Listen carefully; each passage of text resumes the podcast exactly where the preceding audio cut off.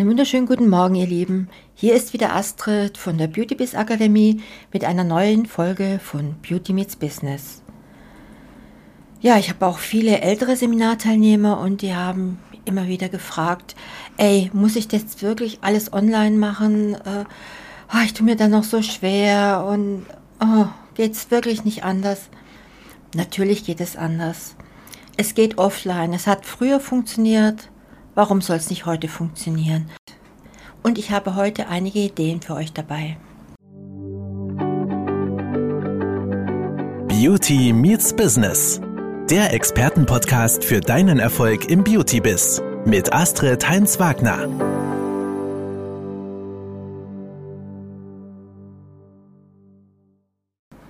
Heute geht es um Kooperation und Partnerschaften und auch um die Neukundengewinnung offline allgemein. Was ist eigentlich Neukundengewinnung? Jedes Business hat ein Hauptziel, neue Kunden zu gewinnen. Und gerade für Kosmetikerinnen ist das häufig ziemlich schwierig, denn die Konkurrenz ist enorm. Viele Kosmetikerinnen kämpfen um dieselbe Zielgruppe und Verbraucherinnen haben unzählige Möglichkeiten, ihre Bedürfnisse zu stillen und ihr Geld loszuwerden. In unserem heutigen Podcast erfährst du, wie du deine Neukundengewinnung auch mal offline erfolgreich gestaltest. Der lokale Friseur zum Beispiel macht kein Permanent Make-up und du machst keine Haare. Bingo! Eine oft unterschätzte Form der Neukunden und damit Umsatzgenerierung ist das Schließen von Empfehlungspartnerschaften, bei dem sich beide Seiten Kundinnen empfehlen. Oftmals gibt es hierfür eine Empfehlungsprämie, die in Geld oder Sachwerte ausbezahlt werden kann. Am besten eignen sich hierfür andere Unternehmen der körpernahen Dienstleistungen oder im Wellnessbereich, denn diese haben Kundinnen, die sich gerne etwas Gutes tun und dafür auch Geld ausgeben wollen. Sie haben die gleiche Zielgruppe, man macht sich aber keine Konkurrenz. Und überleg dir mal, welche deiner Kundinnen in den körpernahen Dienstleistungen arbeiten und frag sie doch einfach, ob sie gern mit dir eine Partnerschaft machen wollen. Du kriegst zum Beispiel einen gratis Haarschnitt und sie kriegen dafür eine Anti-Aging-Behandlung oder ihr macht einen Geldwertpreis aus. Zudem kannst du auch Flyer oder Logos von deinen Kooperationspartnern in dein Studio platzieren und gemeinsam Posts auf Social Media machen.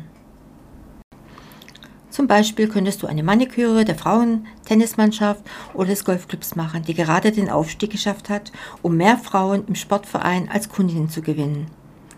Angenommen, du hast nur drei bis vier Kooperationen und aus jeder Kooperation kommen zehn neue Kunden. Diese empfehlen dich wieder weiter. Dann kannst du dir selber ausrechnen, wie sich dieser kleine Aufwand lohnt. Es sind einfach Multiplikatoren. Möglich wäre auch im Tennisclub eine Präsentation zu halten. So hast du gleichzeitig auch den Gruppeneffekt in der Art, komm, wir machen beide einen Termin dort.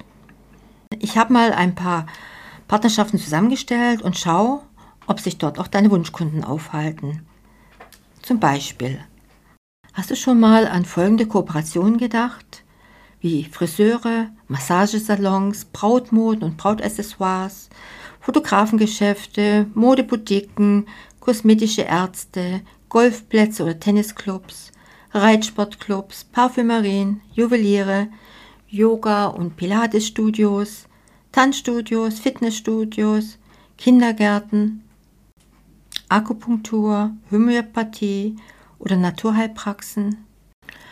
Natürlich gibt es offline auch ein paar aufwendigere, aber erfolgreiche Möglichkeiten, sein Wunschklientel anzusprechen. Und diese Marketingmethoden kannst du über klassische Medien und auch ohne eigene Internetpräsenz verwenden zum Beispiel Messen und Awards, Preisverleihungen, besuche Messen als Besucher oder knüpfe dort Kontakte. Gibt es eine Messe in der Region, auf der du auch mit deinem Unternehmen vertreten sein kannst? Falls ja, dann nichts wie hin. Ja, was sind die drei Hauptziele von Messen? Mach auf dich aufmerksam. Erzeuge einen ungebremsten Besucherstrom. Sammle Kontakte. Aber Vorsicht! Statt einem öden Messestand solltest du dir vorher ein kreatives Konzept überlegen. Setze deine Behandlungsergebnisse in Szene und erstelle drumherum eine tolle Story. Wie wäre es zum Beispiel, wenn man den Stand in eine Entspannungsoase verwandelt? Als Attraktion verlost du einen Gutschein für eine Tagesschönheitsfarm oder einen Gutschein für einen deiner Kooperationen. Und es gibt vielleicht einen kleinen Ausschrank mit Tees und Soulfood-Häppchen. Wieso der ganze Aufwand? Na, du musst auf dich aufmerksam machen. Nur so kommen viele interessierte Besucher zu deinem Stand und du bist im Gespräch. Wieso fallen wohl Vögel im Tierreich so auf? Klar, weil sie richtig laut und bunt sind. Hast du die Besucher an deinem Stand? Essen und trinken sie vielleicht dort ein wenig. Hier kannst du mit ihnen ins Gespräch kommen und Visitenkarten austauschen. So erfüllst du alle drei Hauptziele einer Messe. Direktmailing per Post ist eine andere Möglichkeit. Direktmails sind unglaublich machtvoll. Hier kannst du gleichermaßen gut Altkunden, Stammkunden und Neukunden ansprechen. Hast du schon eine Kundendatenbank? Verwende diese und unterteile sie in verschiedene Gruppen, gefiltert nach Umsatz, letzter Kauf und Zeit als Kunde. Ja, und ich habe hier mal noch drei Tipps für erfolgreiche Direktmailings. Versende immer verschiedene Mailings an die unterschiedlichen Kundengruppen. Das ist wichtig, da ein Stammkunde eine andere Aufmerksamkeit braucht als ein Neukunde. Ein Altkunde benötigt eventuell auch ein anderes Produkt oder eine andere Behandlung oder eben ein neues Zusatzprodukt. Versuch immer deine Mailing zu personalisieren. Je persönlicher, desto höher ist die Antwortrate. Erzeuge schon auf dem Umschlag Aufmerksamkeit. Ein normaler Haushalt erhält eh schon viel Werbung per Post. Hier musst du herausstechen und etwas Außergewöhnliches bringen. Der potenzielle Kunde muss den Briefumschlag öffnen wollen. Im Brief selbst gibst du nun mehr Info und gibst dem Kunden das, was er sich vor dem Öffnen erhofft hat. Direktmailings haben eine hohe Antwortrate und sind sehr wirkungsvoll. Nutze diese Marketingmöglichkeit unbedingt. Ja, und die dritte Möglichkeit, offline zu arbeiten, wäre Public Relations. Also Public Relations steht nicht nur für Presseartikel. PR ist eine Ansammlung von Berichten von dir oder über dich in verschiedenen Magazinen, Zeitungen oder Online-Portalen. Beachte dabei, dass es in Presseartikeln immer um den Kunden geht. Dem Kunden wird durch deine Lösung, Produkt oder Dienstleistung bei seinem Problem geholfen. Beschreibe das Problem, unterlege es mit Fakten und Daten und erzeuge Interesse für dich und deine Dienstleistung. Und nichts ist schlimmer als ein Presseartikel, der nur dein Unternehmen hervorhebt und deine Erfolge feiert. Interessiert das deine Kundinnen? Hat sie was davon? Wie hilfst du ihnen damit? Eben gar nicht. Verschwende deswegen kein Geld und erstelle Artikel, die interessant sind und Mehrwert bieten. Veröffentliche diese in deiner Tageszeitung, auf Presseportalen, im Internet oder in Magazinen. Ja, und dann habe ich noch einen weiteren Punkt. Ja, Flyer und Broschüren. Flyer und Broschüren gibt es schon ewig. Leider muss ich feststellen, dass ich nach dem Studium dieser Materialien meist genauso schlau bin wie vorher. Entweder wird nur das Unternehmen vorgestellt oder die eigene Leistung oder das Produkt. Ganz schlimm wird es, wenn sich Fachausdrücke häufen. Diese Marketingmaterialien sind aber ein gutes Hilfsmittel, um eine potenzielle Kundin relativ schnell einen Überblick über deine eigene Tätigkeit zu geben und den Nutzen der eigenen Leistung darzustellen. In einer Broschüre sollte ganz klar kommuniziert werden, was der Kunde davon hat, wenn er das Produkt oder deine Dienstleistung verwendet. Was ist der konkrete Nutzen? Was ist für die Kundin drin? Diese Fragen müssen beantwortet werden. Erst dann sieht der Kunde deinen Wert und deine Hilfe richtig. Ja, und eine ganz, ganz alte Geschichte sind ja Anzeigen in Zeitungen. Die klassischen Medien bieten eine Vielzahl an Werbemöglichkeiten für die Neukundengewinnung. Hier hast du nochmal drei Tipps für wirksame Anzeigen, auch wenn die heute nicht mehr so gefragt sind oder nicht mehr so häufig eingesetzt werden.